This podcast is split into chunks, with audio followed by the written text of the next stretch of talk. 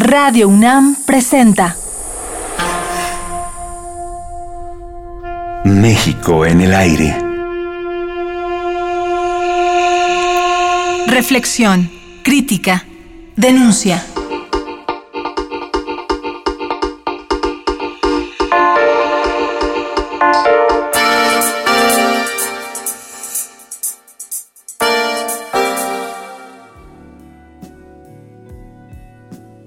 Hoy les presentamos la segunda parte de la larga entrevista que tuvimos con el escritor Juan Villoro, uno de los autores mejor conocidos de México y otros países, y quien durante años ha alternado la literatura con el periodismo, además de impartir cursos, talleres y clases en diversas universidades de México y de España. Villoro es autor de varias novelas. El Testigo, una de ellas, recibió en 2004 el Premio Herralde, tiene también varios libros de relatos y es autor de libros para niños y jóvenes. El profesor Zipper y la fabulosa guitarra eléctrica, Cazadores de croquetas y el libro salvaje, entre otros. Tiene también obras de teatro, la más reciente, el monólogo Conferencia bajo la lluvia, escrita y presentada en 2013 en la inauguración del Teatro Antonieta Rivas Mercado de la Biblioteca de México y presentada este mismo año en el Colegio Nacional. Juan Villoro es autor también de numerosos ensayos críticos y semana tras semana podemos encontrar sus crónicas en un diario de circulación nacional y en otras publicaciones por Internet.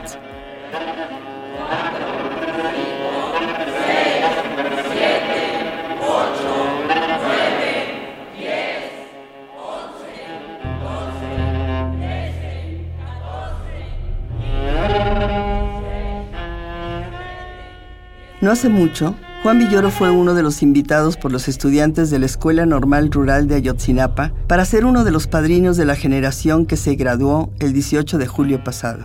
Generación en donde faltaron los 43 estudiantes desaparecidos el 26 de septiembre de 2014. Fue, recuerda Juan en una crónica, una gran convivencia con alumnos y la legión de activistas que acudieron al evento. La indignación que sentíamos dio paso a la esperanza. Otros padrinos fueron Marta Lamas, Elena Poniatowska, Héctor Bonilla, cuyo padre fue fundador de esa escuela rural, Armando Bartra, Rafael Barajas el Fisgón, Gabriel Retes y Luis Hernández Navarro. En la crónica publicada, Juan Villoro cuenta que durante el cardenismo llegó a haber 36 escuelas normales rurales en México. Hoy, en una nación mucho más poblada, quedan solo 16. En forma sistemática, el gobierno ha querido liquidar esta forma de enseñanza. En esta larga charla y ante la cercanía de las fechas dedicadas a la patria, resulta inevitable tocar estos temas oficiales dedicados al mes patrio. ¿Cómo se da, por ejemplo, el 15 de septiembre o el Día de la Bandera? ¿Cómo los verías tú, Juan? ¿Como símbolo de la mexicanidad o como pretextos para entretener y distraer al mexicano de otros asuntos?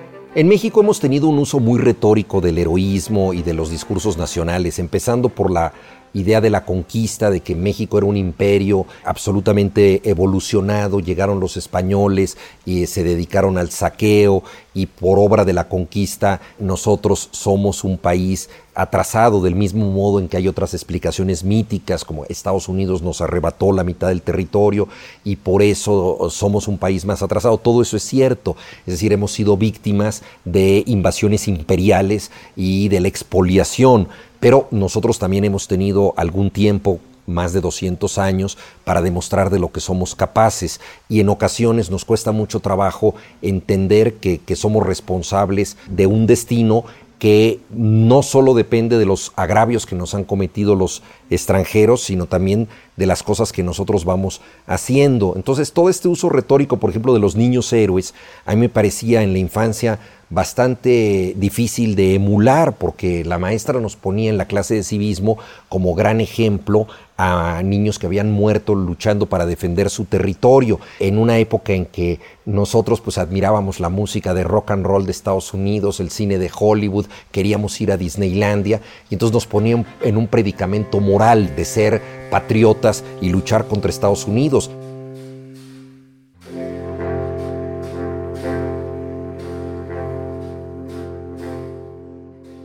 Mi tocayo Juan Escutia según la leyenda, se envolvió en la bandera para que no fuera capturada por los invasores y se tiró desde la azotea del heroico colegio militar. Entonces, esta idea de la patria expresada de manera inolvidable en los versos de Amado Nervo, de como renuevos cuyos aliños un viento helado marchita en flor, así cayeron los héroes niños ante las balas del invasor. O sea, todo esto es, es una exaltación de un patriotismo muy difícil de emular. No es una patria que nos guste a la mayoría de los mexicanos, es una patria retórica, de bronce, que se basa en con las que conectamos muy poco emocionalmente. Yo creo que como tantas gentes de mi generación he tenido un repudio por este patrioterismo, por este nacionalismo de cartón piedra impostado retóricamente en las clases de civismo. Pero inevitablemente somos mexicanos y cuando uno lee, por ejemplo, La suave patria de Ramón López Velarde, uno se da cuenta de que hay otra manera de celebrar lo nuestro.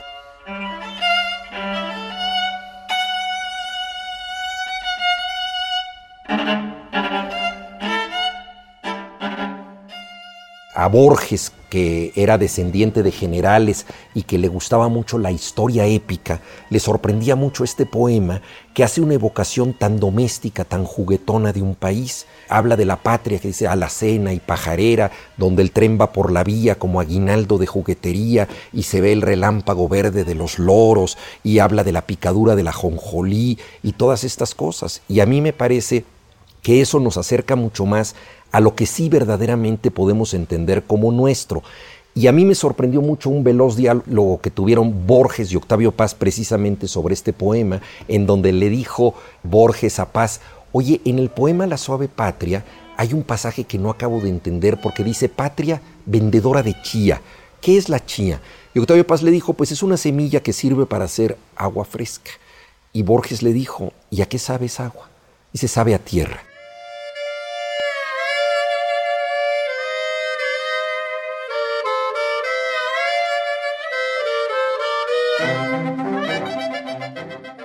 La respuesta de paz me parece extraordinaria porque es, por un lado, muy simple, muy verdadera respecto al sabor de la chía, pero por otro lado muy profunda y muy poética. El agua de chía, como tantas otras esencias naturales nacionales que en verdad importan, tiene que ver con la patria que bebemos sin darnos cuenta, con la tierra que nos constituye de manera absolutamente cotidiana y doméstica. A mí me pareció que en ese diálogo entre Borges y Paz había un misterio muy grande y que tenía que ver con el sentido de pertenencia. De pronto somos de un lugar y ese lugar es para nosotros tan natural como beber agua de chía, pero no sabemos cómo expresarlo. Para eso existe la suave patria de López Velarde, que como digo es una evocación muy diferente a las proclamas de los héroes que nos enseñan a la fuerza en la escuela.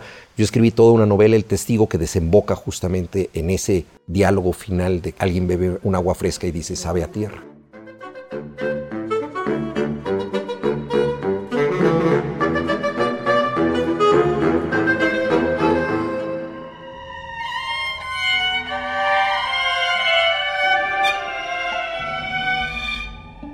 Pasemos al tema de los medios, los medios y la censura, los medios y la cultura. ¿En alguna época pensaste en dedicarte al periodismo de tiempo completo? ¿Qué piensas de la relación de los medios con las instituciones, con el gobierno? ¿Cómo ves esa relación? ¿Crees que hay realmente libertad de expresión actualmente? Yo estudié la carrera de sociología, donde un profesor nos decía, estudien muchachos o van a acabar de periodistas. En aquella época el periodista era visto como alguien que si no se vendía nunca tenía recursos ni dinero. Abel Quesada pintaba esos cartones maravillosos de periodistas famélicos que tenían colgada una torta compuesta encima de la máquina de escribir y era una torta que equivalía para ellos a la zanahoria del burro. O sea, tenían que ir siguiendo esa torta a ver si podían escribir algo porque estaban siempre hambreados. Esa idea del, periodista hambreado que, estaba buscando el embute, el soborno, evidentemente ha cambiado, creo que se han profesionalizado mucho los medios y creo que se han ampliado los límites de la libertad de expresión. Y cuando digo los límites lo menciono adrede porque los límites existen. Toda libertad es relativa. Si pensamos en lo que eran los medios en el 68, por ejemplo, pues vemos eh, un, país en donde Jacobo Saludowski, después de la eh, matanza de Tlatelolco, habla del clima y donde solamente la revista Por qué publicó fotos de la represión a los estudiantes. Entonces esto ha cambiado mucho. Sin embargo, veo peligrosamente que en los últimos años ha habido un intento de volver a controlar los medios. Y cada vez es más el control a través de la publicidad. Los periódicos, ahora con la caída de la venta de los periódicos en papel, con la proliferación de periódicos gratuitos, con el acceso a Internet, tienen problemas para hacer negocio. Y esto es gravísimo para la libertad de, expresión por lo siguiente, los periódicos y las revistas más honestos tienen como único negocio el periódico o la revista. Ellos se dedican a eso. En cambio, plataformas económicas muy fuertes que pueden tener hospitales, pueden tener cadenas de autobuses, de cines, televisoras, equipos de fútbol, es decir, tienen muchos otros negocios, utilizan el periódico como un vehículo de tráfico de influencias para hacer otros negocios más. No tienen que ganar con el periódico, usan el negocio para ganar en otros lados. Entonces estamos en una situación en donde ese tipo de periódicos tienen mucho futuro económico, y los periódicos que solo viven de sí mismos están en un momento difícil.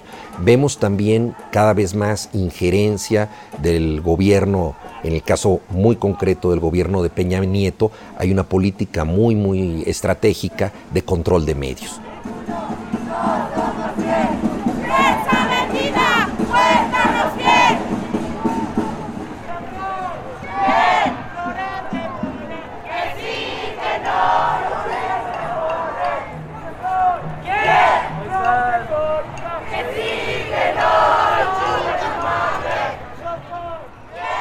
Lo, hemos visto en los medios públicos y lo hemos visto también en presiones a medios privados y casos como el de Carmen Aristegui, por ejemplo, que aunque sea un problema entre particulares, desde luego es una situación que tiene que ver con la necesidad para algunos sectores de que la conductora con mayor rating en la radio no esté al aire.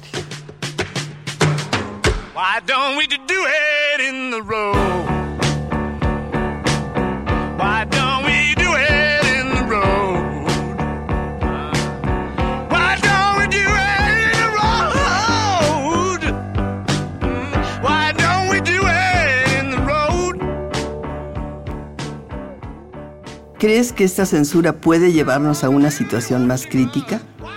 ¿Cómo verías en ese sentido la enorme demanda y la circulación instantánea de lo que sucede en nuestro país por Internet y por las redes sociales?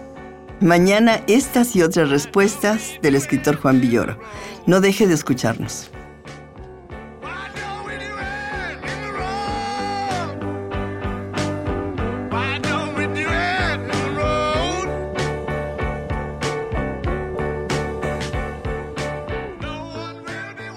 Radio UNAM presentó México en el aire. Operación Miguel Ángel Ferrini. Equipo de producción Josefina King, Silvia Cruz, Omar Telles y Jessica Trejo.